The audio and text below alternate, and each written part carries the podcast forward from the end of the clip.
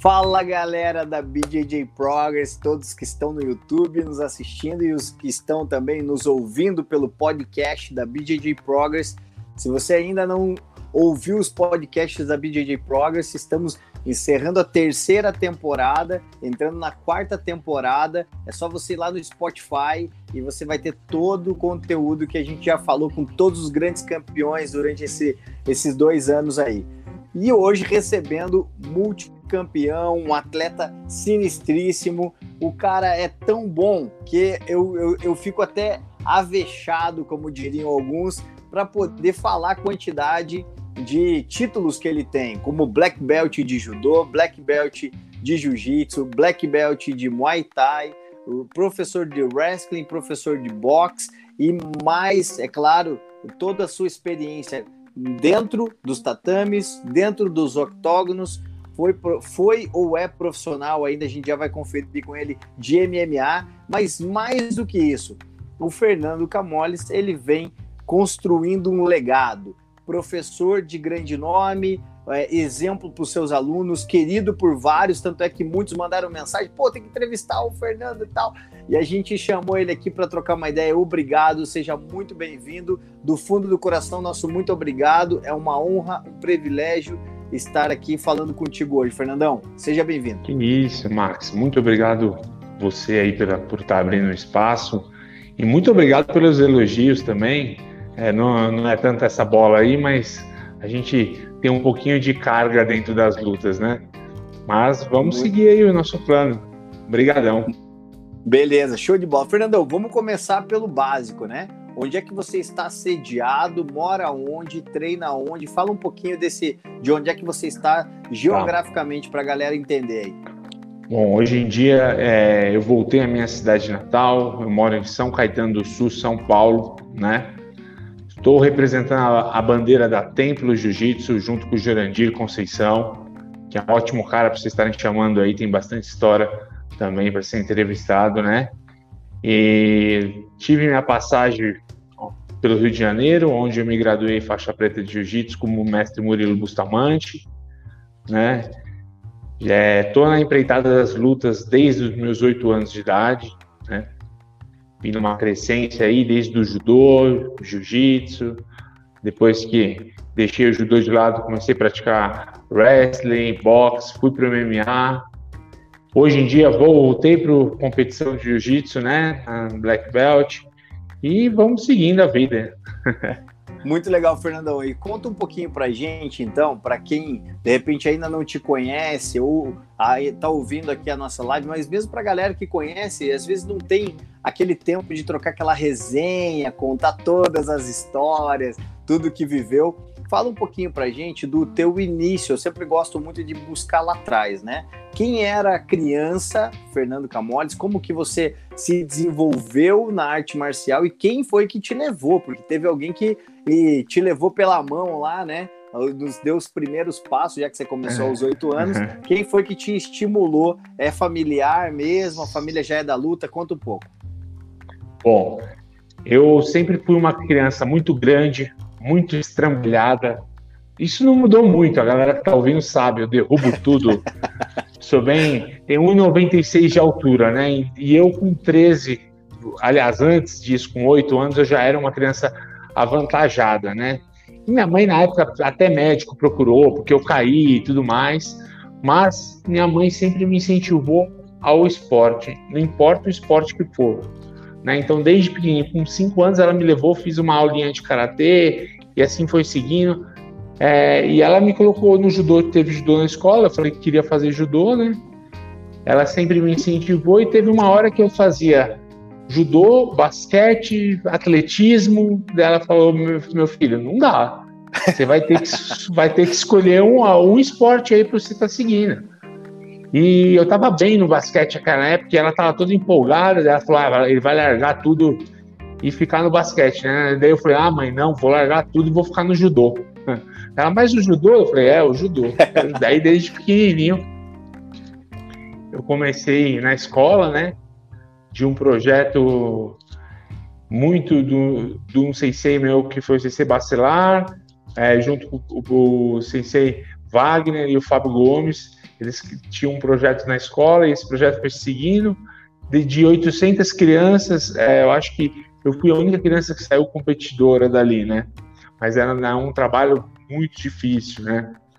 E daí eu fui para o São Caetano, onde eu lutei minha vida inteira judô, até meus 19, 20 e poucos anos, onde eu estava na seleção.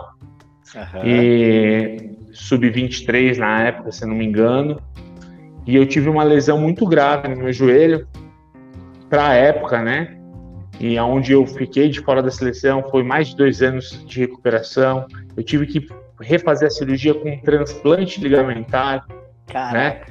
Para poder refazer. E o médico chegou para mim e falou assim: ó, você vai poder você vai poder lutar um campeonatinho ou outro aí, mas seleção esquece, né, cara? Ah, aquilo me deixou bem depressivo, né, meu, na época. Você, você idealiza uma coisa. Atingiu direto no coração, né? Porque trabalhou é, a vida inteira para isso. Isso. Né? É, porém, isso aí me feriu por muito tempo, mas hoje em dia eu vejo que, assim, é, eu não teria metade da sabedoria que eu tenho hoje dentro de lutas se, não, se eu tivesse continuado naquela linha, né? Uhum.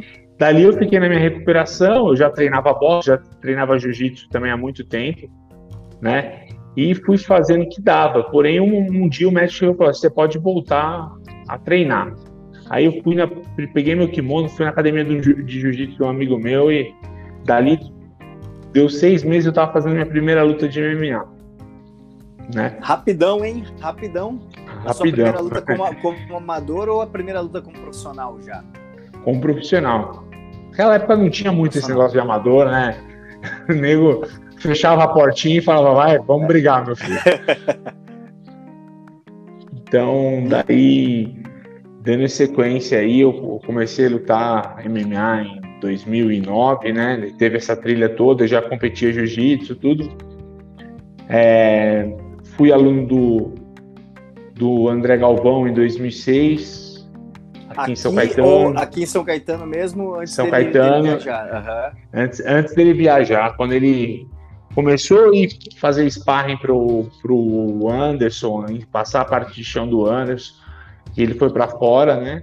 Daí fiquei uhum. um tempo com o Barbosa também, passei essa, acho que de 2008 aí até 2010 eu estava treinando MMA, indo no Barbosinha também um tempo, daí eu fui para o Rio e fiquei lá sete anos no Rio, né? Já fui de marrom, fiquei bastante tempo na faixa marrom, fiquei sete anos porque eu não estava mais competindo no jiu-jitsu, só estava competindo no MMA, né? E fiz bastante luta pela BTT com o Murilo Regeno, onde eu me graduei, é, participei do TUF Brasil 3 também, né? Então tudo aquilo que se remeteu ao meu passado, eu não teria toda essa trajetória dentro das lutas se eu tivesse talvez não me lesionado naquela época e continuado seguindo o judô. Né? Isso, isso, é muito, isso é muito característico, né, Fernandão? Porque nós temos um, um, um problema, né, no, na, na maioria das pessoas que elas não conseguem entender o que se chama resiliência, né? E resiliência Exato. é justamente o poder de você é, se reestruturar dentro de uma adversidade e manter focado dentro de um objetivo que muitas vezes ninguém nem vê que aquele objetivo ali na frente existe, só você tá vendo. Sim, é, só, é, é, é, é, como se realmente fosse uma, uma visão, um sonho que você consegue estruturar ele de tal maneira que, ó, você falou, poxa, você poderia ser um grande competidor de basquete, um, um, um atleta profissional de basquete, estar tá jogando NBB ou NBA, mas você Sim. falou, não, eu, eu, quero, eu quero a luta e a luta te tornou tão resiliente ao, no processo de construção, de cair, levantar, perder, ganhar, e você não, você não olhou para a adversidade, você olhou para a maneira como Exato. sair da adversidade. Por mais que a gente você ficou um pouco é, depressivo, ficou mal, sim. mas você depois você encontrou, você mesmo dentro da luta reencontrou. E eu tenho, tem uma coisa muito interessante que você falou aí, que é o seguinte, você falou, olha, eu quando eu tive a oportunidade de voltar a lutar, é, seis meses depois já fiz minha primeira luta profissional. Ou seja, a, o DNA da luta, a tua, a tua versão competidora, ela ainda estava viva. Só que você teve Sim. um infortúnio, né? Teve, teve que dar uma pausa na tua carreira é. para poder se reinventar. O, outro dia eu estava falando com um dos mestres, o mestre, mestre Mota, né? Que é técnico do Denner. nesses dias ele estava me falando a respeito disso, do passado, e ele falou assim, Fernando, você já é um artista marcial, independente da arte que você for, né? Você é um artista marcial. Agora você tem que direcionar o seu foco para o que você quer, para o que você Isso. valoriza hoje em dia, né? Muito legal, porque é, essa, quando você fala, até a maneira como você conta a tua história, é, não é aquela, aquele sentimento pesaroso do tipo, perdi alguma coisa, é conquistei novas coisas. Né? O, que eu, o, que eu, o que eu deixei de, de ganhar, na verdade, naquele momento com o judô, você acabou traduzindo numa carreira belíssima pisando nos principais octógonos do mundo, pisando nos principais tatames do mundo, tendo títulos mundiais, títulos brasileiros, títulos das mais diferentes áreas e principalmente você ter, ganhou alguma coisa que ninguém nunca vai tirar de você, que foi experienciar tudo isso, né? Experiência. Claro, é. não tem como, porque imagina, você, você não, você foi lutou um TUF, né? É, sim, a experiência de, de, de, São milhares e milhares de atletas no mundo inteiro e você foi selecionado para estar tá lá. Eu acho que isso, isso é uma coisa é. é. uma coisa que tem que ser muito valorizado, porque o brasileiro tem um problema, né? O brasileiro, ele é quem as, as pessoas eles só, só valorizam, né? Aqueles que são os campeões mundiais e tal. Sim, Mas a, a, no, o brasileiro não costuma valorizar a trajetória. E é muito legal falar para você e até te, te, dizer o seguinte: que sim, você é um, é um campeão porque você conquistou o que muitos nem, nem, nem sequer um dia vão conseguir sonhar em conquistar. E parabéns por isso, por ter dado essa volta por cima, ter tido essa resiliência. E óbvio, né? É, é, claro que as conquistas elas são maiores do que muitas vezes uma medalha e um troféu. Eu acredito que você já saiba disso, mas é muito importante que as pessoas também visualizem isso na trajetória das pessoas. Sim, Às vezes sim. a pessoa não tem um título lá, X, Y, Z, mas ela tem uma trajetória, tem uma história. E isso tem que ser respeitado, porque é um legado e um legado muito importante, né? Tem constância, né? Eu costumo dizer que tem, tem constância, é, tem alicerce, né? Eu tenho certeza que hoje o que eu vou falar, é, eu vou dizer ou eu vou conduzir os meus alunos vai ser da melhor forma do sugo da, da minha experiência, né? E eu comecei, é, assim, eu, depois que eu, eu, eu, me afastei do MMA em 2017, que o, infelizmente no Brasil é complicado você viver do esporte, né? Então Verdade. a gente, a idade vai chegando, a gente vai pondo outros propósitos na vida, como construir família e tudo mais. E você começa a deixar de não é ser besta, mas você você não, não é correto, né? Você eu subi hoje em dia para brigar por R$ 1.500 sendo que não, não paga como. nem a, é. a, cirurgia do nariz do peso pesado, né?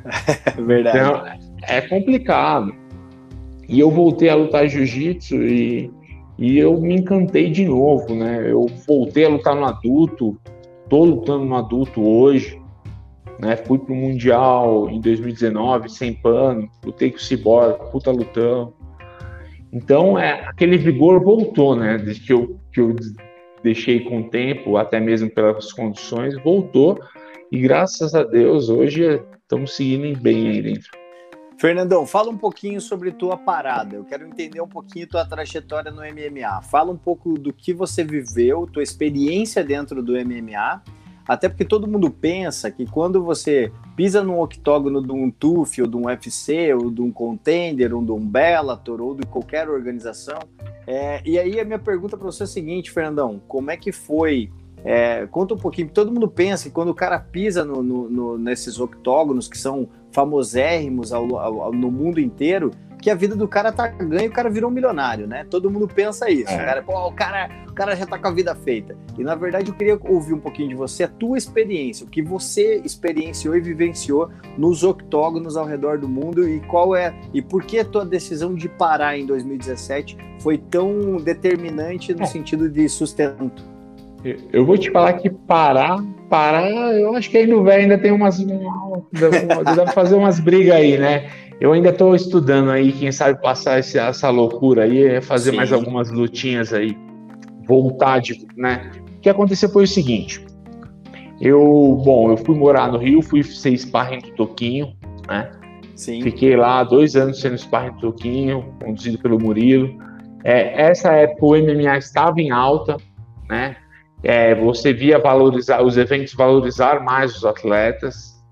Hoje em dia a gente vê muito evento aí jogando, ó, você vai ser televisionado, a gente vai te dar 300 reais. E nego que, tá, que não sabe fazer outra coisa da vida, que se dedica ali, acha que é uma oportunidade e vai. Então eu costumo dizer que acabou prostituindo um pouco o esporte, não só o MMA, mas a gente vê isso em todos os esportes tratando Sim. dentro do Brasil, né, cara? Então, é, isso vai massificando, né? Isso vai empapuçando com o tempo, né? Então eu mantive, eu tive o meu auge ali até o TUF, lutei o Mestre do Combate, um evento que foi feito por Rickson Grace, regra do Pride, 10 minutos de luta, lutei com o Kitchener Moura também, excelente atleta de jiu-jitsu, né? E então ali estava bem, a gente estava com uma condição financeira bem, tinha um empresário tudo mais. E depois começou a vir algumas crises, né, cara? E, e começou a decair, acontecer esse, esse, tipo de. Ah, o nego chama um cara lá que vai pagar menos e põe o cara na luta da noite, né, do evento. Então, isso eu comecei a me empapuçar e falar assim, cara, não preciso é, me, me expor por conta disso. É, eu não digo nem babando ovo, mas eu, achar, eu achei uma, uma sacanagem com os atletas e com tanto de tempo dedicado para aquilo, sabe? Certo, certo, certo. Em paralelo. Até, é... até, até, por, até porque, né, Fernandão? Para quem não sabe, todo mundo vê é, ali, nas, ali em cima do octógono, dentro do octógono, um cara, né? Que é você contra Sim. o seu adversário. Só que atrás de você, do, do atleta de MMA profissional, existe um staff existe uma construção de apoio, né, uma rede de apoio é. a esse é. atleta que é gigantesca. Então, é, o atleta que já chega num determinado nível, um determinado auge é, profissional, que ele tem uma equipe, fisiologista, nutricionista, sim, sparring, sim é, todo esse processo e também a parte de, de, não só de alimentação, mas a parte médica mesmo, né? Sim, a parte de é, todo esse acompanhamento, é, ele exige um, uma, um ganho financeiro significativo para você se manter em cima do octógono. E aí, quando, é. quando, quando a remuneração não é, não é satisfatória, o que a maioria dos eventos, infelizmente, não são satisfatórias, remunerando os atletas, acaba muitas vezes que fica inviável você manter a mesma performance e manter a mesma Exato. qualidade de treinamento, alimentação, deslocamento, e isso acaba comprometendo até mesmo o próprio desempenho. Você sentiu isso em algum momento, que a, a, a, a falta de dinheiro, de remuneração decente por, parte de alguns eventos estava prejudicando é. sua performance? Tava. Então, eu, no meu auge do MMA, até pós o TUF, uma luta após uma luta após o TUF. É, eu estava bem financeiramente, tudo, eu estava com um empresário, as coisas estavam. Daí começou a ter esse tipo de, de coisa, você acaba ficando de lado, isso vai desmotivando. Nessa eu tive um problema com o empresário, perdi o empresário, tive que voltar a dar aula e ser personal trainer, sou formado em educação física. Então, o tempo que eu tinha ali, que eu treinava três vezes por dia, aquilo foi reduzido para uma vez, duas vezes. Então chegou uma hora que eu estava eu tava morando no Rio de Janeiro e eu senti que, assim, eu estava atrás de um sonho, mas não, não tinha mais condições nenhuma de procurar um sonho ali, né? Entendi. Ou então, seja, era, era, o sonho ele já era distante, ele já é distante naturalmente, porque são sim, milhares, sim. De, milhares de atletas correndo atrás de um mesmo objetivo. É, e aí você já estava distante. Aí com, com a, a, a, dificuldade financeira, ele se, se potencializa. Aí fica praticamente inviável, porque você não tem é, nem tempo para nem tempo para poder correr atrás do sonho, porque você tem que viver a vida real, que é ter que dar aula, se sustentar, pagar boleto, luz, água, internet, Sim. telefone, deslocamento, alimentação. E em contrapartida, existe uma questão de que a pessoa que estava correndo atrás do sonho por você também lá, que era o teu empresário, você já não tinha mais. Então isso Exato. tudo se potencializa, né? Tudo fica mais difícil. É, e como acaba ficando... e aí, foi... e, e aí você estava daí... no Rio. Isso, daí no, no TUF, o que aconteceu? Isso tem vários fatores, né? No TUF, eu, eu quebrei a mão na luta de entrada. Caraca. Quebrei feio dele. É, tanto é que no, nesse ossinho aqui eu tenho cinco pinos, né? Cinco Nossa. pinos. Então foi um overhand que entrou, ele balançou, eu fui, aí continuou o intervalo, a hora que eu pus a mão na minha mão, meu dedo afundou para dentro do outro dedo. Nossa. Aí ali no segundo round eu já, eu já entrei muito apático, mais preocupado com a lesão, né? Porque Sim. eu ia ser desclassificado de qualquer forma, mesmo eu ganhando a luta. E, e acabando o sonho novamente, né? Na hora você rever tudo aquilo que você passou. Caramba. Então eu entrei bem apático, o, o rapaz ficou por cima batendo, o juiz deu a vitória, eu interrompeu a luta. Mas daí eu tive todo aquele processo novamente de recuperação, de você estar num auge, de você decair por lesão, né? E não ficou só por isso, eu recuperei, voltei. Daí, quando eu tava para entrar no UFC de novo, que fui fazer a, a, luta com o Leleco, que é o rapaz que lutou com o Big Monster, tudo. É, no meio da luta, no segundo round, eu tomei uma porrada na traqueia, eu quebrei a traqueia. Caramba! Quebrei a traqueia lutando, lutei mais um minuto e meio, tava ganhando a luta. No intervalo, o Murilo interrompeu, jogou a toalha e levou para o hospital. Dali eu fiquei Caramba. internado uns 20 dias, porque essa lesão na traqueia, quem tem geralmente é acidente de moto, então de, o médico falou de cinco pessoas, quatro falecem, morrem. Caraca. Porque é, rompeu por dentro, entrou um bolsão e se alojou do lado do coração, né? Nossa, e... Fernandão, mas foi, foi pesado mesmo, então, aliás. Foi pesado, foi pesado. Daí, depois dessa lesão, daí acumulou tudo isso, essa situação financeira, o desgaste, a lesão. Minha mãe nunca pediu para mim parar de lutar e essa vez ela pediu, ela falou: eu não, eu não quero que você mais não lute mais. Então eu comecei a repensar no que, que valia a pena, né? O que, que vale a pena, né? Até onde eu posso me arriscar começou, você começou a, a, a, você balança, começou a colocar na balança é. e ver o que, que pesava mais, né? É porque, porque não tinha mais condições, né, cara? Daí foi quando eu tomei a decisão de voltar. Voltei para São Paulo, fiz mais uma luta em 2017, ganhei o cinturão do Batalha contra John Lourenço, peguei no primeiro round.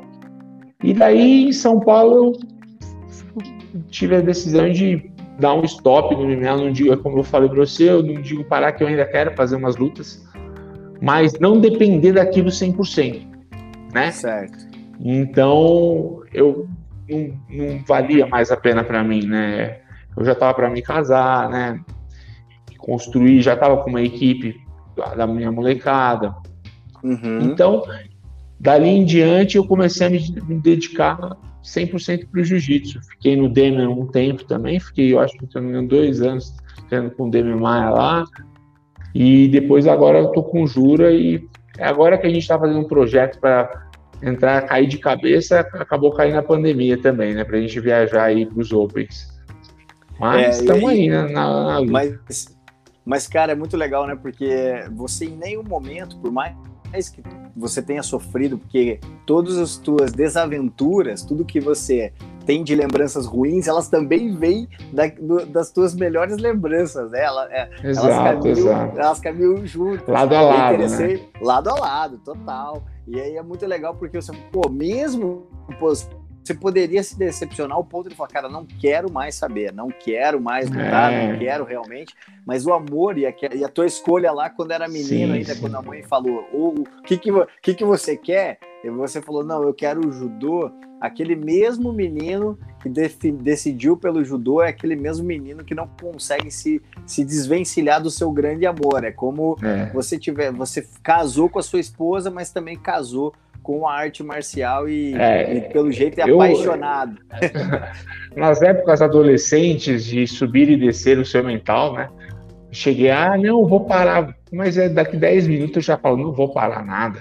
Aí hoje em dia eu, eu falo, eu só vou parar de lutar, de lutar, independente da, da luta que for, o dia que se eu não tiver mais braço e perna e não valer morder, porque se valer morder a gente é uma porrada de qualquer jeito. Não tem pra onde escapar. Muito legal.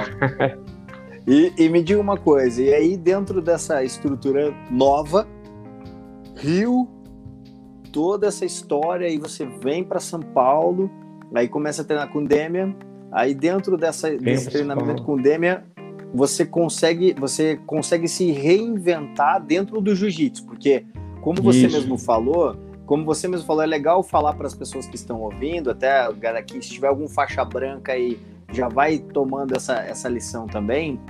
É, o Fernandão falou, pô, eu fiquei sete anos de faixa marrom. E alguém pode falar, caraca, sete anos de faixa marrom, né? E aí a galera precisa entender e saber que é completamente diferente ser um atleta de MMA e ser um atleta de. São coisas completamente diferentes. O Você, que, vocês vê a... da base, né? É, é, é, é, fácil mostrar a trajetória da galera que está migrando aí, Rodolfo Isso. e tudo mais, a dificuldade que é para chegar. Chegaram, sim, mas. Sim, sim. Né, você é, adaptar e, o seu jiu-jitsu para pano é, é, pode falar. e, uma, e, uma, e uma coisa importante também é que tanto o atleta, é, o atleta de jiu-jitsu, quando ele vai para o MMA, até isso que eu ia falar, ele vai para o MMA, MMA, ele tem muitas dificuldades de adaptação, é muitas dificuldades, como o oposto também é verdade. Quando o atleta exato, exato. Ele, ele, ele, ele treinou a vida inteira wrestling, MMA e boxe e tal, a, a, artes marciais mistas, e ele vem para competição de, de jiu-jitsu, ele leva um. É, é, tem um delay, ele tem um tempo é atrasado, um tempo, é. tem dificuldade para se adaptar às regras, às vezes até. Eu, é, já é, vi. eu acho que eu a maior. A maior, a maior dificuldade da transição de esporte é você aceitar que você não sabe nada daquele esporte. Então, a partir do momento que, que você vai para outro esporte, quando eu comecei, ah, tinha uma época que a nossa trocação, pô, a galera da BTT toda de grappling, a nossa trocação mais ou menos, Murilo mandou a gente lá para Tailândia. Ficamos morando um tempo lá na Tailândia só trocando porrada.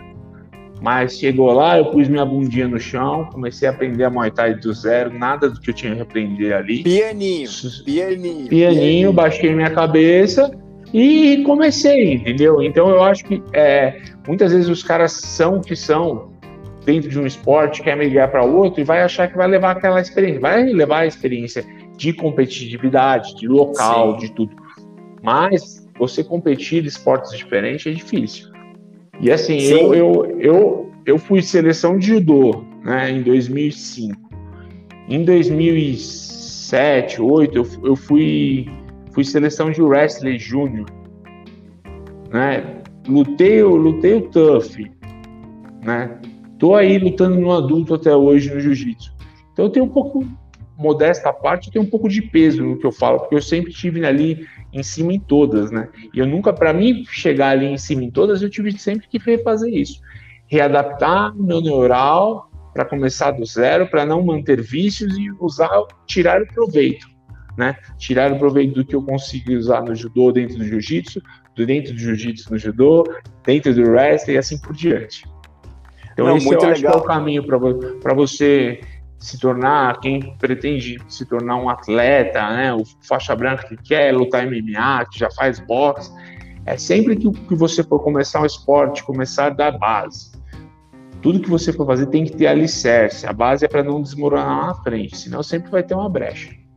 Muito legal, e essa, e essa tua fala tem tudo a ver com ser criança, né? Porque, por exemplo, você, você tem essa base forte do, da competição e também tem essa estrutura no sentido emocional de ser competidor até hoje, porque você começou lá quanto, enquanto criança, né? No, no teu esporte, no esporte, no judô. E qual a importância que você hoje vê para ter começado ainda criança? Até para a gente falar os pais aí a importância de se começar cedo no esporte. É. O educacional, né, é, falando a parte da pedagogia, além é, da, da, como é que eu posso explicar, da, do que está enraizado nas artes marciais orientais, disciplina, respeito, companheirismo, a pessoa ser cível, né? Você nada mais você aprende dentro de uma arte marcial a ser cível com outra pessoa, ser cavalheiro, apesar do que você fazer. Isso é o princípio básico, né? Que você tem que ter. O jiu-jitsu começou até de tempos para cá, que antigamente tinha aquele estereótipo de pit boy, não sei o quê. Mas se você for ver, usar o jiu-jitsu como forma de pedagogia em escola, hoje em dia é mútuo. tem em todo lugar. Começou no Rio de Janeiro, expandiu em São Paulo, está chegando, né? E o judô sempre foi isso, né? O, início de você saber ser uma pessoa cível, respeitada e saber seu, seu lugar dentro da sociedade, né? Sim. Isso é muito importante para o desenvolvimento, tanto como o desenvolvimento motor, cognitivo da criança, afetivo, né? Então, é, todo sim, tipo sim. de arte marcial bem, bem aplicada hoje em dia, você tem a filosofia que você pode construir pessoas. É o que eu falo para meus alunos hoje. Eu não estou me importando se eu tiver um campeão mundial, se o cara lutou o campeonato da esquina. Eu, o que eu me importo é eu ver vocês daqui uns anos ser um grande faixa preta, onde passa respeito, disciplina, familiaridade, hombridade, né? Hoje aqui no meu tatame, eu tenho mais de quatro, cinco famílias que treinam o pai, a mãe e os filhos, né? Muito então, legal. De tudo que eu aprendi, de toda essa guerra que teve de altos e baixos, eu acho que de tudo a gente leva uma coisa só. É a amizade que você faz dentro do Latam. Se você souber valorizar aquela amizade, disciplina e respeito, você, o dia que você enxergar isso, tenha certeza que seu papel está cumprido. E a hora que eu descobri isso, eu parei de lutar contra o meu próprio ego, de ser campeão, de ser o vencedor, né? Hoje em dia eu acho que minha missão é outra. É lógico, ganhar é muito bom. Eu, eu busco o ser campeão ainda, né? Porém, a minha missão hoje em dia é construir pessoas, cidadãos. Sim, se a pessoa quer dali, sim, quiser seguir competir, eu vou estar do lado. Claro. E é o que eu mais gosto. Mas o princípio é esse. Muito legal. E eu acho que, que é muito bacana a tua fala, porque muitos pais, eles acabam ficando naquela dúvida, né? Pô, eu tenho meu filho, o bichão já é meio atravessado. Se eu levar ele pro jiu-jitsu, ele vai sair metendo ali a porrada em todo mundo, né? Tem muito pai que é, tem essa dúvida, né? Tem, e, e, é muito legal porque, por exemplo, eu, eu, eu tenho os meus alunos e já tive a oportunidade, muitas vezes, de ter, ter, ali uma a pedagoga vindo uma semana depois, duas semanas depois que o menino estava treinando comigo, perguntando o que, que aconteceu, né? O que, que você fez? O cara Exato. não fazia a lição e faz. O cara agora dormia na sala, agora não é. dorme mais. O que, que aconteceu? Aí você, aí não assiste a aula e vem ver então como que como que é passado a filosofia, a questão do respeito, hierarquia. E é legal você contar essa história e, e até para ilustrar, né? Você começou muito cedo e muitas pessoas que têm dúvida, pô, se abraça no que o Fernandão falou agora, que é isso mesmo. É. Se você tem é, o esporte, ele constrói essa essa questão também da, do sentimento de pertença nas crianças e nos jovens. Sim. O que falta muito hoje em dia. Nosso, no, nós estamos com, o, o, infelizmente, é bullying, é, é, um monte de coisas ruins que é. acontecem por aí, e o esporte sempre foi um, um, um fator importante para poder unir a sociedade, as diferenças, né? É, e uma questão que a gente levanta aqui hoje em dia é, é com as minhas meninas, eu, eu, acho que eu tenho mais de 10 alunas, que também são esposa dos, dos rapazes que vêm e tudo mais, é, muitas chegaram para mim e falaram, mestre, é, eu não me via mais, eu me olhava no meu espelho, eu não me gostava. Hoje em dia, com o jiu-jitsu, eu me gosto, eu me valorizo, sabe? Então, isso aí não tem preço, cara. Show. Se olhar uma pessoa, é, um monte delas está com síndrome de, de é, depressão, é, síndrome do pânico, e, meu, a única cura, tenho relatos delas aí, é, foi o esporte, né? E essa filosofia, essa essa família que eu digo que eles têm, né? Eles têm uma família dentro. A galera vem pro treino, vem, vem, vem, vem pra grande família. Verdade. E, e, muita gente comenta, né? Fala que muita gente comenta o seguinte que a que o jiu-jitsu salva, né? E aí quando você vai perguntar para as pessoas, mas por que que você acha que o jiu-jitsu salva? Daí a pessoa não, porque foi assim comigo. É, eu, eu, a minha vida era assim, né? Eu conversei já, eu já entrevistei. Exato. Tivemos aí o ano passado mais de 100 lives que nós fizemos com atletas do mundo inteiro. E é muito legal, a galera, todo mundo tem uma história com o jiu-jitsu. Ou vieram Sim. pela dor, ou vieram pelo amor, mas todo mundo que está até hoje tem uma história no jiu-jitsu é. pode contar um momento de superação. Mas vamos lá, seguindo aqui, é, a gente estava falando um pouquinho dessa trajetória, dessa questão das crianças, que foi muito importante, certo. toda essa tra sim, a sim. tua trajetória enquanto criança. Ah, e agora lembrei a, que eu ia falar. Isso. Você estava falando dentro do jiu-jitsu, né? É, e Isso. não só no jiu-jitsu, mas todas, toda arte marcial, é o que eu disse, tem o um fundamento que o princípio é o mesmo, né? O respeito Sim. sempre está ali, né? Então, é, independente do esporte que seja, bem aplicado, em massa, eu acho que era o caminho para termos mais pessoas cíveis, né? Que era a minha vontade. Alô? Muito bom. E, ué.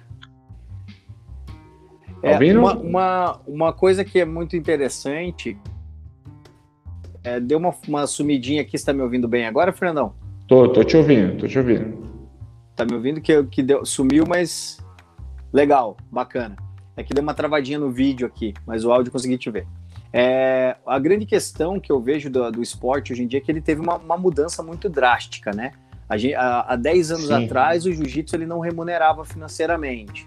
Há, há 10 anos atrás, o jiu-jitsu ele era muito suburbano.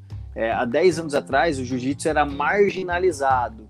Há 10 anos atrás, as competições elas não, não buscavam uma melhor premiação para o atleta, mas sim arrecadar fundos para suas próprias empresas, é, ditas federações e, e, eventos.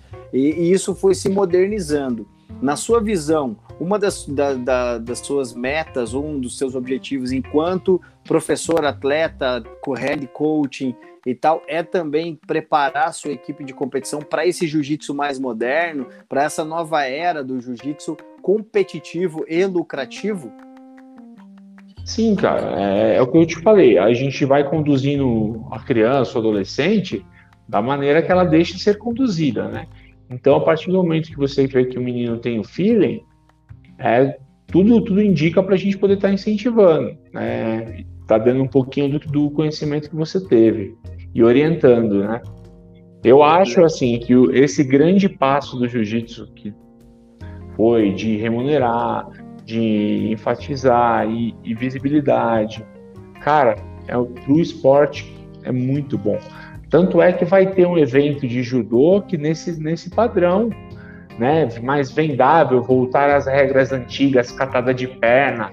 Tá para ter aí, não sei não se eu não vou lutar, né? Boa. Então, então isso é, é muito bom, cara. É, hoje é muito mais vendável a luta de jiu-jitsu, é muito mais dinâmica, né? Isso só que se constrói com o tempo e com experiência.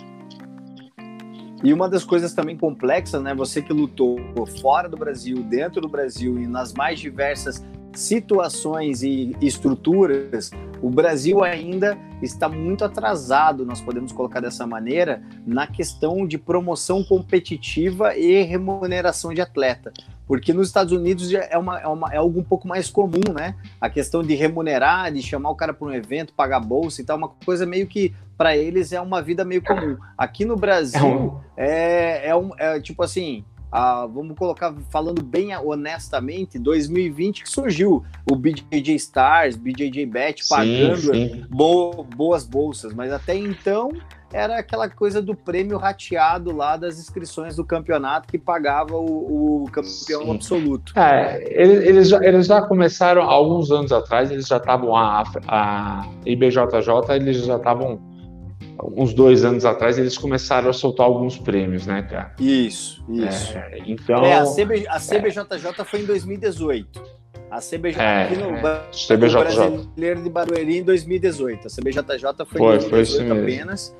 É, e aí algumas outras, que né, a, a CBJJE já tem essa, esse hábito de dar prêmios nos absolutos para a galera e tal. Sim, e sim. Alguma, e aí a IBJJF ela, ela premia, mas aí é mais complexo, né? Porque ela vai premiar é, o, o, o, os, o, se não me engano, é os top, top 5, né?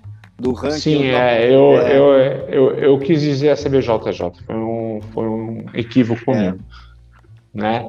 Mas, mas sim, mas então é. Eu, eu não acho que seja pelo que por uma era que eu vivi de judô e tudo mais outros esportes, eu não acho que seja atrasado isso. Eu acho que é muito é muita evolução e a tendência é melhorar cada vez mais. Sim. E sim, dar, sim. dar oportunidade igual a galera da Dream Art que está em peso aí.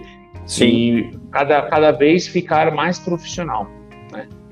Muito legal. Jiu-jitsu se profissionalizou. Hoje em dia o esporte, a galera vive 100% do jiu-jitsu. E também tem uma coisa, né, Fernando, que é o fato de as pessoas terem, a, a, a, o jiu-jitsu ter em alguma área, em algum momento, em algum nível, ele se profissionalizou, porém, muitas equipes não se profissionalizaram e ainda continuam patinando nessa questão da profissionalização e até mesmo na questão de precificação para cobrar o, a hora-aula do, do, do, do aluno lá, do professor e tal. Então você vê que isso é uma coisa que tende a ter uma modernização também, com a exemplo é, da Aliança, que vem é, se modernizando no seu modelo de gestão também de franquias e de academia. Qual a sua opinião também sobre isso? Cara, é, a partir do momento que você tem profissional, você tem business, né? Então, quando você está é, tratando em business, você tem que vender o seu produto, né, cara? Então, eu sou muito a favor. Eu sou um cara meio raiz para certas coisas, né? Uhum. Graduação e tudo mais. Porém, hoje em dia, como empreendedor, eu tenho, eu tenho que ceder um pouco para a raiz para o negócio girar, né? Porque pô, o mestre come, né, velho? Se você não. verdade, verdade. Se você, se você não, não tiver a equipe ali para segurar a onda, se você, não, se você não se valorizar o seu trabalho, velho, ninguém vai te valorizar. Isso é verdade, né? isso é bem verdade. E, e, eu, e, e, até uma coisa que eu sempre falo, né? Pô, você ainda é um educador físico, né, Fernandão? Além de tudo, você é educador físico. E é muito louco porque muitas vezes, cara, o professor que deu o braço pro cara torcer, dá o pescoço para ser estrangulado, é o cara que recebe menos na estrutura. na estrutura do negócio. E aí acaba ficando é. complicado. Aí, aí, aí o old school, que né, o teu, o teu jeito mais o old school, e o new school tem que se misturar e falar: pera aí, só um minuto. Pera aí, ó, vou ficar aqui. Tem que saber sambar ali no meio. É, senão você, você ficar dentro do meu corpo, o cara bater no chão aqui, no final do dia o cara não me paga, mas vai pra festinha, vai pra, vai pra praia, vai curtir, sim, eu tô aqui, sem grana, é. tem que equilibrar, né? Então, é, eu, eu, de uns anos pra cá, eu, graças a Deus, isso aí, eu, quem me acompanha, meus alunos e tudo mais, eu não tenho que reclamar, né, cara? A galera é sim, é bem sim, legal e bem consciente. Mas é difícil também para um cara que dá aula é, o cara às vezes não tem dinheiro para pagar uma inscrição de campeonato, tá precisando dar aula ali, daí nego oferece 30 pontos hora aula pro cara, o cara não tem o que fazer. Eu entendo esse lado também, né? A falta da valorização é uma questão de valorização de mercado e possibilidades. É tipo, o, o é. cenário é. econômico já não, é, já não é privilegiado, e aí a falta de valorização institucional, porque nem poder público, nem o setor privado valoriza o atleta, né? E, e os, então acaba que você fica naquele, naquele joguinho do, ô, oh, me ajuda aí, daí o cara dá uma moral ali, um paga uma inscrição, um paga uma passagem e tal, e fica Exato. nessa situação. Então é legal você tocar nesse assunto, porque é bem. É, acaba que ele é bem emblemático mesmo no cenário do, das competições. Falando de competição, falando de atleta, de, de, de, de sustenta, sustento, né? É, eu quero, te, quero que você volte um pouquinho nas, nas suas principais experiências competitivas. É, fala pra gente quais foram as principais competições que você lutou de jiu-jitsu. É, em específico, jiu-jitsu, a gente já volta um pouquinho mais no MMA, mas no jiu-jitsu, o que você competiu, o que você ganhou e conta um pouquinho dessa experiência tua competindo jiu-jitsu na Black Belt, como foi essa tua, essa tua reinvenção dentro da arte marcial aí do, do jiu-jitsu. É, eu acho que quando eu peguei a faixa preta em 2014, em 2015 eu lutei o último sem kimono, o brasileiro, que era no Rio de Janeiro, sem kimono, fui vice-campeão brasileiro. Foi dali que eu falei assim, ah, decidi voltar a competir jiu-jitsu, né? Porém, eu, eu, quando eu vim para São Paulo, eu vim já de Master, aí eu fiquei um ano competindo Master, não sei o quê, não sei o quê. Aí fui enrolando até a galera começar a me pressionar e falar: Meu, volta pro adulto, volta pro adulto. Tem e... uma lenha para queimar ainda. É. Daí eu lutei o Mundial em 2017, 2018, Mundial sem kimono da CBJJE, fui campeão nos dois. Fui daí da CBJJ, fui duas vezes vice-campeão brasileiro, fui vice-campeão no, no Europa, no European, foi terceiro colocado no Mundial 2019 sem kimono, né? Rio Open, São Paulo Open, BH Open, tem algumas foram bastante vitórias aí que eu consegui conquistar, né, cara? Muito legal. E, e fala uma pra gente que foi, além dessa do Rio, que te fez voltar e se apaixonar novamente pelo, pelo jiu-jitsu. Conta uma ou duas aí pra gente que foram bastante significativas para você enquanto pessoa e competidor. Cara, teve um, um BH Open que eu fiz a, eu fiz a semifinal com o Nalat, foi uma luta dura pra caramba. E a final eu peguei o Léo Botinha. E é, eu consegui, peguei, eu acho que a luta durou 30 segundos, eu saí pulando, fazendo a final, eu saí pulando a, a guarda dele, dando uma estrela e peguei na Kimura. Ali eu acho que eu me entusiasmei novamente, assim, como, como adulto.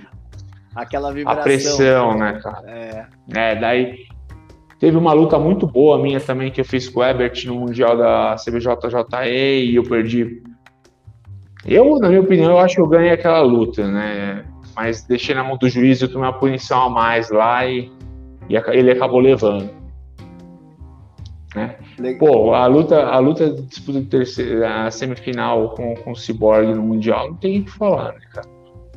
É, é, uma, é uma luta que fica que você guarda numa caixinha especial e. É, assim, eu perdi. Eu, eu, eu acho que eu, eu, eu, perdi mais, muito mais, lógico que é o cara, né, meu? Mas muito mais para minha cabeça eu poderia ter desenvolvido muito mais. Eu senti muita pressão ali de estar ali sozinho, a pressão dele mesmo também, da equipe em si. Eu deixei um pouco me abalar, eu acho. Mas é a experiência, aquilo que a gente vai, tem que erguer a cabeça e sim, se preparar para o próximo, né, cara? Eu sim, acho que basicamente sim. são esses e... eventos aí do, dos últimos tempos aí. Eu lutei agora, é, tem dois, duas semanas o Rio. Uhum. Perdi, perdi, perdi pro moleque da Dream Art. Também eu acho que fiquei um ano parado, é um pouco complicado a primeira competição. Também acho que não desenvolvi o que eu tinha que desenvolver, mas vocês aguardem que eu tô de volta aí, pelo menos você respeitar.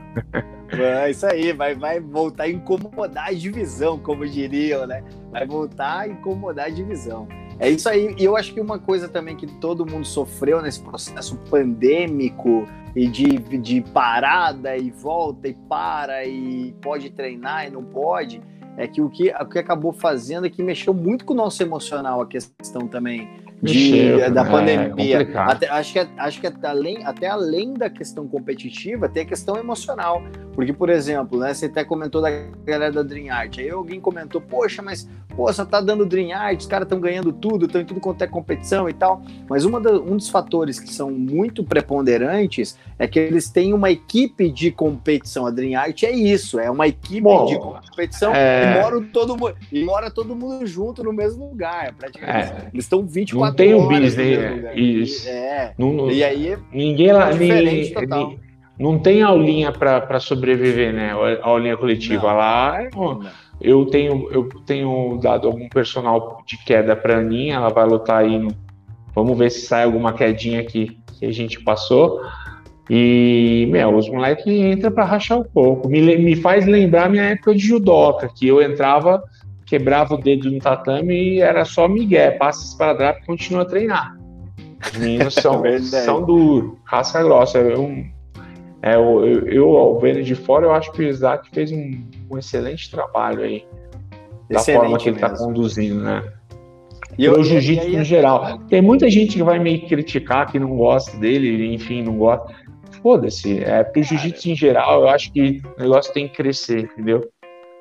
Eu concordo com você, eu acho que concordo contigo 100% no sentido de que quanto mais competitivo for, quanto mais é, estruturado for, quanto mais mais agressivo for, mais o, o a galera que vem na, na rabeira tem que vir vai vir para rachar também. Então, é, quando, quando é. o cara vê, o, vai estar a galera da Dream Art lá, a galera vai ter que se preparar melhor, vai ter que estar tá todo mundo trabalhando mais, vai ter que estar tá todo mundo entregando um pouco mais, porque senão os caras realmente vão, por mérito deles, né, vão vencer. E aí tá tudo certo, né, porque competição é, é competição, mas um só vai vencer, não tem como dois saírem campeões.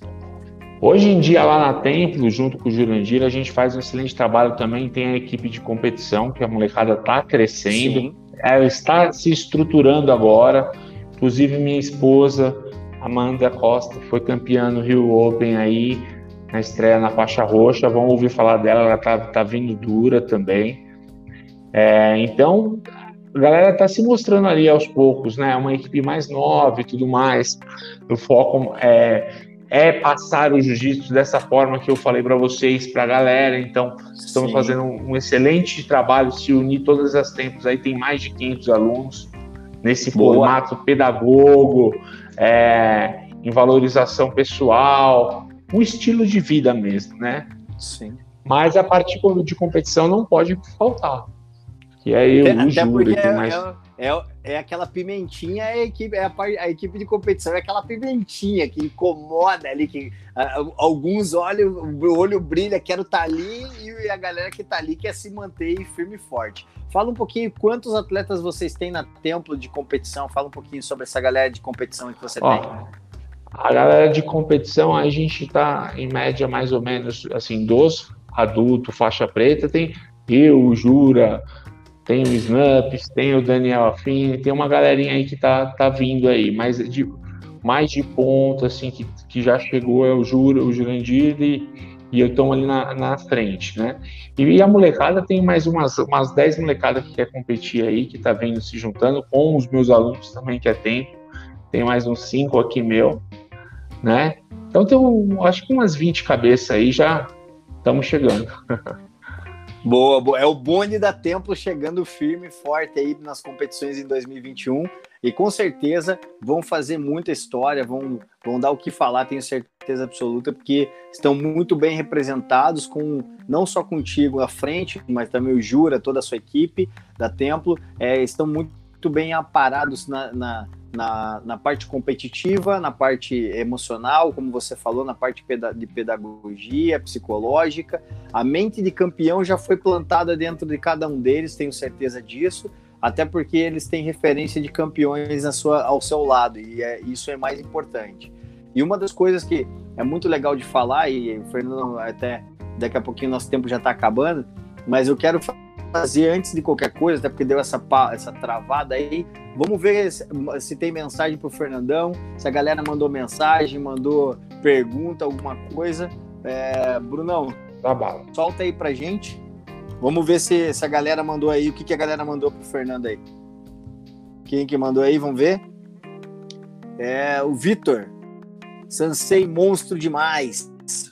E, Vitor é teu, é teu aluno? É, é um amigo meu de infância que treina comigo. Muito bom. Esse daí tá garantindo o grau, né? Tá garantindo o grau, elogiando aí. Mais ou menos, a galera passa para ganhar um grau aqui, viu? Olha lá, o Bruno mandou Vou ali. pôr o óculos oh, aqui, senão eu não enxergo também. É, eu também tô, tô cegão já, velhão, né? O Brunão mandou aqui, ó, Bruno Camores, esse daí te conhece. É meu irmão. Mais meu irmão, mestre, meu irmão. o irmão, esse daí. Esse ah, daí, legal. bom, tá grau garantido, grau garantido. Meu irmão, é, meu irmão, ele foi vice-campeão brasileiro de wrestling, tomando chute na bunda meu que ele não queria treinar, e eu levava ele amarrado para treinar, e ele foi nos campos e barrancos, ganhou o Paulista, foi vice-campeão brasileiro. Só que não Boa. seguiu. Parabéns, Brunão, parabéns, hein? Ó, a Gabriela mandou aqui, ó, Gabriela Damélio, é só o orgulho do, do meu mestre. Isso, essa daí tá garantindo ah, é, a galera tá, tá aproveitando. Quem mais? Solta lá pra gente, Bruno. Deu uma travadinha aí, galera. Mais uma, mas fica firme com a gente. Mais uma ali. Rafael Ângelo dos Santos. Top, mano. Parabéns. Quem que é o Rafael? Eu não vi o nome ali. Quem que é? Pode é, voltar? Dá Rafa, pra voltar? É, dá pra voltar. Vamos lá. Solta de novo lá, Brunão, pra gente. Rafael Ângelo dos Santos. Top, mano. Parabéns. É aluno, aluno também, aluno também. Boa, mais um que vai tá, tá garantido na graduação. É, Beatriz Viviane, parabéns, Fê. Orgulho dessa trajetória de sucesso. Essa aí tá me devendo voltar a treinar. Daqui a pouco, com a pandemia acabar, ela vai ter que voltar a treinar. Ela, com três semanas, eu fiz um campeonatinho interno, ela ganhou das meninas tudo. É minha cunhada. Mas vamos seguir lá, né? Mensagem da galera. É, Ivete Ribas, conta a história Essa é do é minha mãe, é. mal assombrado. Dona Ivete, tudo é. de bom para a senhora. um abraço. É, ela, ela, é toda live que, que eu faço, ela, ela quer que eu conte essa história no ar aí. E ela sempre pergunta. Mas ela que é a responsável disso tudo. Se ela não tivesse me incentivado, minha mãe, ela me incentivava ao esporte porque o sonho dela era ter um filho que fazia faculdade e na, na época não tinha condições. E ela falou: o esporte vai dar isso para o meu filho. E realmente ela tinha razão. Ela me incentivou, então na minha faculdade eu tirei de bolsa aí, sempre lutando. E foi o que ela, ela queria. Dona Ivete quer saber a história, quer falar, quer que você conte a história do hotel. Conta um pouquinho a história do hotel que cortou bem na hora. Rapidinho, rapidinho. Cara, a gente viajava pra caramba e puseram nós numa espelunca, assim, ó. Um, hotel velho, que você pisava na, na escada, fazia uns quadros antigos, essas coisas. E dividiram, cara, de dois moleques em cada quarto, né? Pô, a gente ia lutar no outro dia, tal. E era eu e um amigo nosso, Marião, que era um negão grandão também do meu lado. Cada um na cama de solteira, apagou a luz, vamos dormir. De repente, meu, a porta do banheiro começava a abrir e fechar. Clá, clá, clá, clá. Caraca. Caralho, que, que porra, que, que é isso? E abria e fechava. E eu vi um barulho de passo assim dentro do quarto. Eu falei, meu, eu não vou dar um piti aqui porque depois os caras vão me zoar, né, cara? Vou, vou ter que. O que eu vou resolver? Bravo pra caramba. Eu falei assim, bom, vou contar até três e vou acender a luz, né? Vou acender a luz para ver se é alguma coisa. E cagado de acender. Meu, a hora que eu bati o dedo e acendi a luz, o negão tava encolhidinho na cama, assim, cagado de medo, cara, também. Só que ele não falou nada pra mim, né? pra ele. Aí eu, cara, você tá acordado, viado. Não, e os caras os cara com dois metros de altura, velho. Brabo, mano. E ele não queria me chamar para mim, não, ele não queria me chamar para mim não zoar ele, e eu não queria chamar ele para não ser zoado. Então os dois ficaram, resumindo, ficamos cagados de medo e mas acendemos a luz não tinha nada, não sei o que era. Que isso, tem nunca mais, nunca mais esse, nesse hotel aí. Nunca mais, nunca mais, esse hotel não dá. Bruno, Bruno Henrique dos Santos Pacheco, conta, uh, conta conta uma luta sua difícil para não é, não perder o foco é. Conta uma luta sua então que foi a, uma, uma das lutas mais difíceis que você fez aí. Ah, pode ser de MMA pode ser pode ser o que você mandar cara teve a minha a minha estreia no MMA é você tá achando que você é bravo pra caramba, né, meu? Você não sabe que tem outro bravo lá do outro lado. eu fui lutar com o menino também, meu, aquela época, numa academiazinha, e o cara veio lá do interior de. de. de onde que era? Do Mato Grosso para lutar, o cara grandão assim, daí fomos já se encarando, eu falei, meu, vou meter a porrada, né? Aí, meu, abriu gongo, eu saí batendo igual vaca louca eu saí batendo ele só veio assim, ó. Dele uma tacou meu bucho.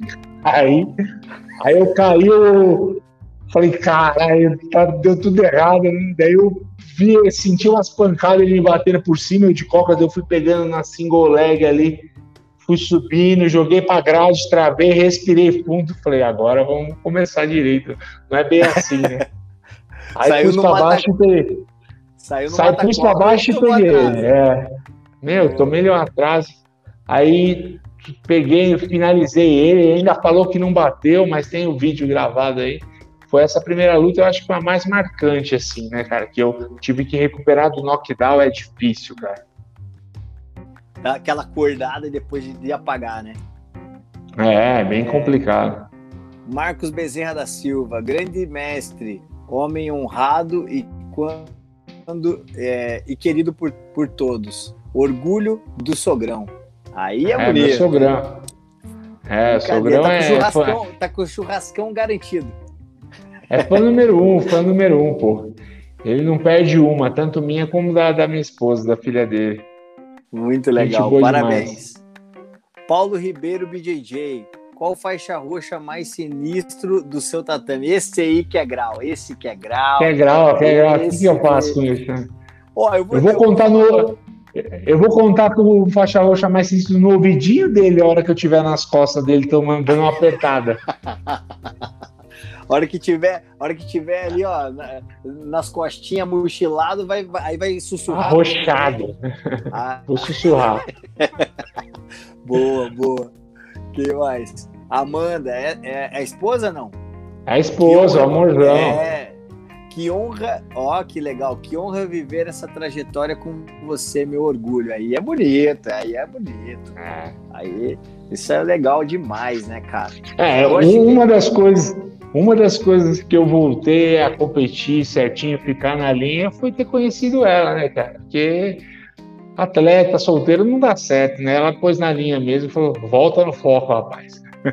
É isso aí. Não, mas é, eu, eu sempre falo para todo, todo mundo. O homem tem um homem de sucesso, tem do lado dele uma mulher de sucesso, com toda certeza. Isso não tenha, não tenha dúvida. Eu, eu falo pros caras que os caras me invejam. Tem uma inveja de mim do caramba porque pelo menos em um lugar eu mando, que é no tatame, só.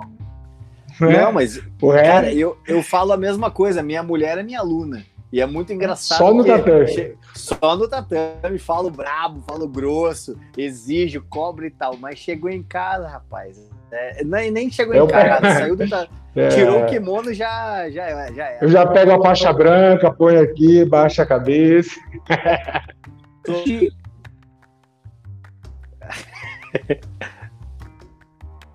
é isso aí, é isso aí.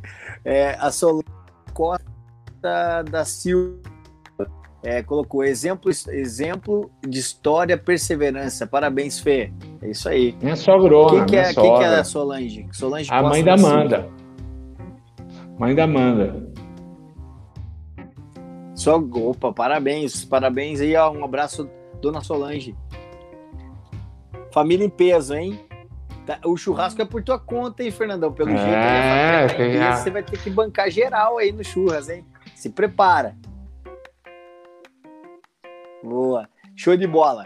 É, é Fernandão, para a gente encerrar, eu quero, até porque essa internet hoje não está nos favorecendo, mas só para avisar também para você e para a família que a, a, semana que vem vai estar tá seu podcast lá no Spotify com a, com a gente, esse papo aqui, a gente vai cortar, editar, deixar bonitinho e vai estar lá no Spotify. Eu te mando o link para você espalhar para os teus alunos, para todo mundo esse papo legal. Certo. E quero, quero te agradecer também. Obrigado mais uma vez. É, de coração por ter disponibilizado seu tempo, vindo falar com a gente. Mais uma vez, desculpa a tecnologia prega peças e às vezes ela não quer que a gente, Imagina. né? Nós estávamos indo muito bem, daí ela deu essa caída na internet, mas isso aí também faz parte do jogo, faz parte do business. Quero te parabenizar pela tua trajetória, meus parabéns. É, mo mostra mais uma vez o poder e a força do atleta brasileiro, que mesmo sem todas as oportunidades que tem em outros países, mesmo com todas as dificuldades, é, forma cidadãos importantes como você, importantes para a sociedade, porque você tem replicado o teu conhecimento, tem replicado sua trajetória, apoiado o esporte, desenvolvido seres humanos e muito obrigado pela tua vertente cidadã por mais que a tua vertente esportiva aí tenha muito a contribuir, eu acredito que um ser humano ele pode atingir voos muito mais altos muitas vezes do que ganhar uma medalha. Ele pode ser empoderado com uma arte marcial que vai levar ele a ser um bom cidadão, um bom marido, um exemplo de filho, de pai e um exemplo de cidadão honesto, honrado e também próspero para a nossa sociedade. Então, parabéns pelo seu trabalho, um abraço para todos que estão ao teu lado. Parabéns à sua esposa que te apoiou, te ajudou, te construiu novamente no caminho das, das vitórias. Parabéns a ela que tem feito o caminho dela também é, dentro da arte marcial e também para sua mãe que de maneira muito carinhosa é, te levou para dentro da, do, do, esporte, das artes marciais, primeiro com preocupação e o amor de mãe, e depois como uma pessoa extremamente visionária, porque viu que o esporte era uma forma de ingressar você dentro da sociedade para te empoderar. Então, meus parabéns, que Deus ilumine seu caminho, te abençoe grandemente multiplique sempre na tua vida todas as bênçãos que você tem é, despejado sobre a vida dos teus alunos e te mantenha saudável, feliz e próspero para que você se torne cada dia mais abundante e possa transbordar na vida das outras pessoas tudo de bom que você tem recebido de Deus e da vida. O sucesso de um homem não é medido só pelas suas medalhas. O sucesso de um homem é medido, na sua maioria das vezes, pelas pessoas que estão ao seu lado.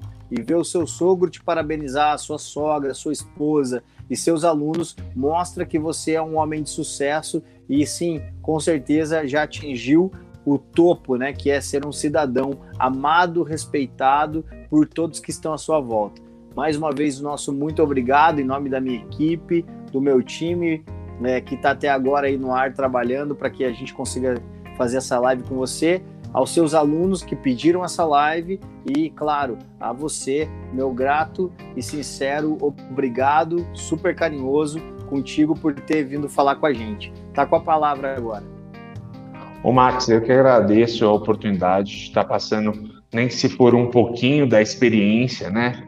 Que se absorveu só isso, já está válido aí, já está de papel cumprido. É, pelo carinho respeito e ver que existem mestres com os mesmos ideais que temos, isso dá mais força para lutarmos juntos. Quero te parabenizar também pelo trabalho, pela divulgação do jiu-jitsu e de todos os esportes de lutas aí. Muito legal. Espero estar com vocês nas próximas vezes, quando precisar, estamos juntos, né? Agradecer as duas que vocês citaram, que no caso é a mamãe e a minha esposa. A mamãe por ter construído tudo junto comigo, minha esposa por construir o futuro junto comigo, né? Muito obrigado a todos, alunos, carinhos, mensagens, um grande beijo no coração. É muito orgulho fazer parte da família BJJ Progress aí. Legal, e também quero agradecer a todos vocês, queridos e queridas, que estiveram até agora com a gente.